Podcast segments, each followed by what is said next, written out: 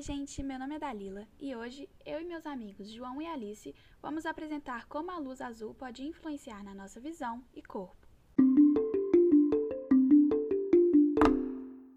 Para começar, devemos estar cientes de que a luz azul está presente em todos os lugares, inclusive nas telas dos aparelhos eletrônicos, e é nisso que devemos prestar atenção. A luz azul é necessária e inevitável. Ela contribui para o regulamento do nosso relógio biológico quando está claro lá fora e a emissão de luz azul é maior, nosso corpo produz hormônios que nos fazem sentir agitados e despertos.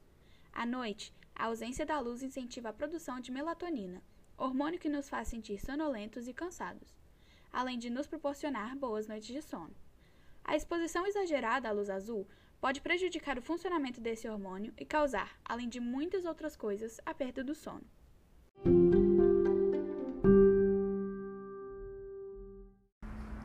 Bom, é, eu vou falar um pouco das consequências que a luz azul gera nos olhos.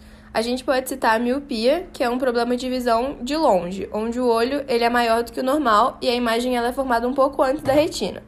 Outra consequência é a lenta, parcialmente ou totalmente perda de visão, também chamada de degeneração macular. E por último, a gente pode falar da catarata, que é uma opacidade no, no cristalino, que é basicamente a lente do olho.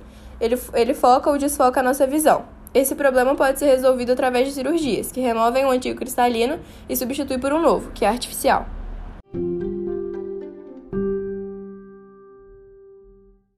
Devemos tomar alguns cuidados. Algumas medidas preventivas que podem ser: evitar o uso de aparelhos eletrônicos durante a noite, limitar o tempo de uso das telas de computador, celulares e tablets, e o uso de óculos de proteção UV. Se for usar as telas durante a noite, colocar em modo noturno ou ativar o modo em que a temperatura das cores ficam mais quentes, emitindo menos luz azul e agredindo menos os olhos. O uso dos óculos de proteção V é muito bom, pois melhora o seu sono, reduz o cansaço nos olhos, minimiza ou evita a degeneração ocular e protege contra os raios ultravioleta.